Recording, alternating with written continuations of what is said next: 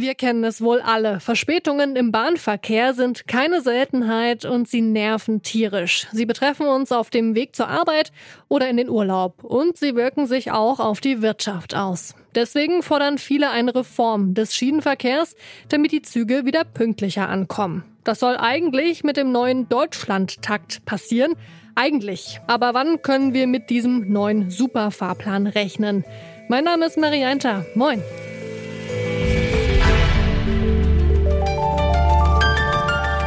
Zurück zum Thema.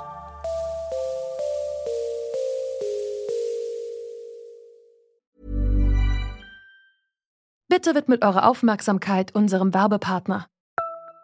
Die Suche nach geeigneten Mitarbeitenden kann viel Zeit in Anspruch nehmen, muss sie aber nicht unbedingt, denn man kann sich helfen lassen. Zum Beispiel mit den Premium-Stellenanzeigen von Indeed, denn damit wird eure Stellenanzeige in der Suche sichtbarer und Bewerberinnen und Bewerber werden schneller auf euch aufmerksam. Indeed schenkt euch jetzt 75 Euro Startguthaben für eure Premium-Stellenanzeigen.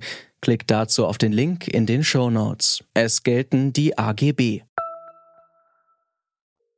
Der Deutschlandtakt, der soll den Schienenverkehr reformieren und laut dem ehemaligen Verkehrsminister Andreas Scheuer bis 2030 mehr Reisende mit weniger Verspätung transportieren und auch den Güterverkehr stärken. Doch Pustekuchen, Anfang März hat der Beauftragte der Bundesregierung für den Schienenverkehr, Michael Theurer von der FDP, den Deutschlandtakt als Jahrhundertprojekt bezeichnet, das in den nächsten 50 Jahren umgesetzt wird. Damit würde der Deutschlandtakt dann erst 2070 Realität werden.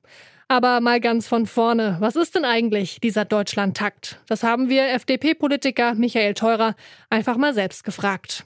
Also der Deutschlandtakt äh, ist die Idee, einen integralen Taktfahrplan nach äh, Schweizer Modell zu entwickeln und umzusetzen, der dazu führt, dass nicht nur in den Metropolen, sondern auch im ländlichen Raum im Stundentakt alle Züge, also die Nahverkehrszüge aus der Fläche, in einen Knoten einfahren und dort verknüpft werden mit dem Fernverkehr. Das heißt, alle kommen zur selben Zeit im Knotenbahnhof an und können dann wieder auf alle anderen Verbindungen umsteigen. Also genau das, was ja bislang in der Deutschen Bahn, äh, im deutschen Schienenverkehr leider nicht klappt, was aber in der Schweiz klappt. Und die Schweizer haben tatsächlich dafür ein halbes Jahrhundert äh, gebraucht. Und es war auch in Deutschland immer klar, dass dieser Deutschlandtakt, den ja die Vorgängerregierung auf die Schiene gesetzt hat, im wahrsten Sinne des Wortes, in Etappen umgesetzt wird. Insofern kann ich die ganze Aufregung überhaupt nicht verstehen, denn ich habe etwas gesagt, was immer in allen Akten und äh, schriftlichen Stellungnahmen des Ministeriums zum Deutschlandtakt veröffentlicht war. Also nur viel Lärm um nichts? Nicht ganz, denn bis 2030 sollen sich immerhin noch die Fahrgäste im Schienenverkehr verdoppeln und der Güterverkehr auf 25 Prozent Marktanteil erhöhen. Ob das in sieben Jahren realistisch ist, weiß Andreas Geißler. Er ist Referent für Verkehrspolitik bei der Allianz Pro Schiene. Sieben Jahre sind da wirklich nicht viel und wir erleben ja heute schon, dass das Schienennetz aus allen Nähten platzt. Wir haben ja schon jetzt ein deutliches Wachstum des Schienenverkehrs, erfreulicherweise. Und wir haben ein Netz, was eben inzwischen viel zu klein geworden ist. Und das Geheimnis ist jetzt eben wirklich die schrittweise Umsetzung. Das große Vorbild für den Taktverkehr, das ist ja unser Nachbarland, die Schweiz. Und auch in der Schweiz ist man so vorgegangen, man hat das Gesamtkonzept zunächst mal in Gänze ausgearbeitet und hat dann sogenannte Etappierungsschritte gemacht.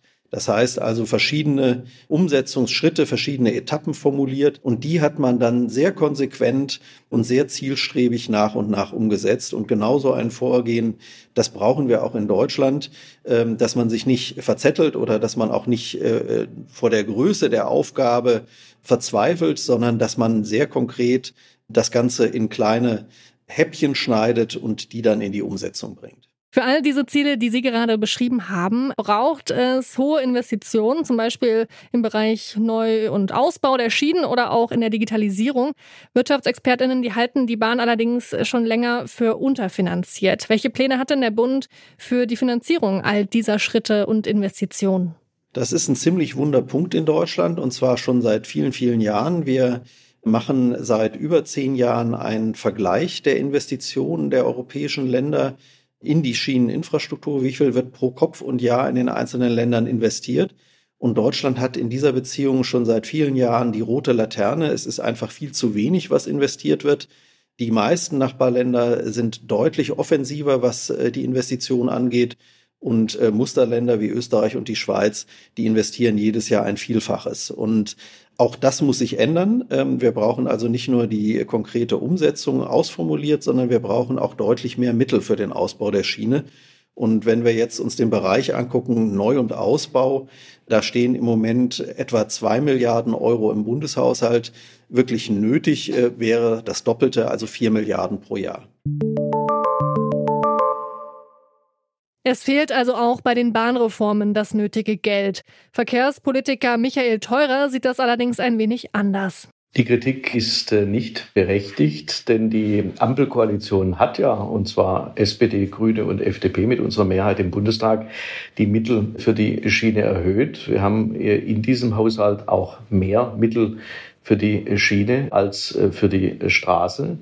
Und wir fahren die Bedarfsplanmittel jetzt äh, jedes Jahr um eine Viertelmilliarde nach oben. Die sind tatsächlich zu niedrig. Die waren im letzten Haushalt der Großen Koalition bei 1,9 Milliarden. Wir sind jetzt bei 2,1 Milliarden und gehen auf 2,75 Milliarden im Jahr 2026 hoch mit dem Ziel, diese Mittel bis 2030 sogar zu verdoppeln auf 4 Milliarden. Also kurzum, die Probleme im Netz können nicht in den vergangenen 14 Monaten entstanden sein, sondern die sind jahrzehntelang liegen die zurück. Das war nicht ein eine Vorgängerregierung, die sich da fragen lassen muss, warum er zu wenig im Bereich der Schiene gemacht hat. Aber der Blick zurück, der hilft ja nichts. Also wir äh, wollen auch niemanden da jetzt irgendwie äh, beschuldigen, sondern wir stellen fest, es gibt Handlungsbedarf. Und ich kann es nur noch mal sagen, es ist der erklärte politische Wille der FDP-Leitung des Bundesministeriums für Digitales und Verkehr, in enger Abstimmung mit der Koalitionsmehrheit aus SPD, Grünen und FDP, dass die Mittel für die Schiene kontinuierlich nach oben gefahren werden und bei den Investitionen sogar mit einer Verdoppelung der Mittel für Neu- und Ausbau. Doch beim Neu- und Ausbau geht es um mehr als nur um Geld. Auch auf anderen Ebenen muss sich laut Andreas Geisler von der Allianz pro Schiene was tun.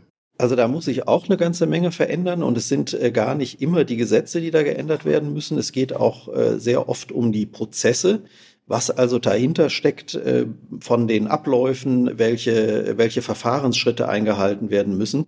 Das Ganze ist sehr kompliziert, in der Praxis aber hochrelevant, weil man da Jahre und Monate einsparen kann, wenn man es richtig macht. Wir hatten da gerade eine große Kommission, die Beschleunigungskommission Schiene, die vor Weihnachten schon ihre Vorschläge dem äh, Verkehrsminister Wissing vorgelegt hat. Und bei ihm liegt jetzt der Ball im Feld. Also wie es schneller geht, das ist jetzt in einem ausführlichen Bericht aufgeschrieben. Und der Verkehrsminister Wissing, der muss jetzt die Konsequenzen ziehen und tatsächlich auch diese Reform endlich einleiten.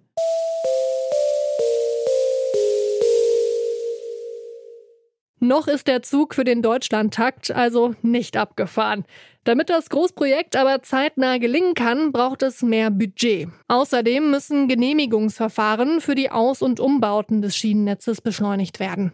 Ob die Züge dann aber in Zukunft alle im Deutschlandtakt über die Gleise rollen, wird sich vielleicht erst in einigen Jahrzehnten zeigen. Bis dahin heißt es, wie so oft am Bahnsteig, erstmal warten. Und damit verabschieden wir uns für heute. An dieser Folge mitgearbeitet haben Lukas Stöckel und Elisabeth Urban. Produziert hat sie Stanley Baldauf.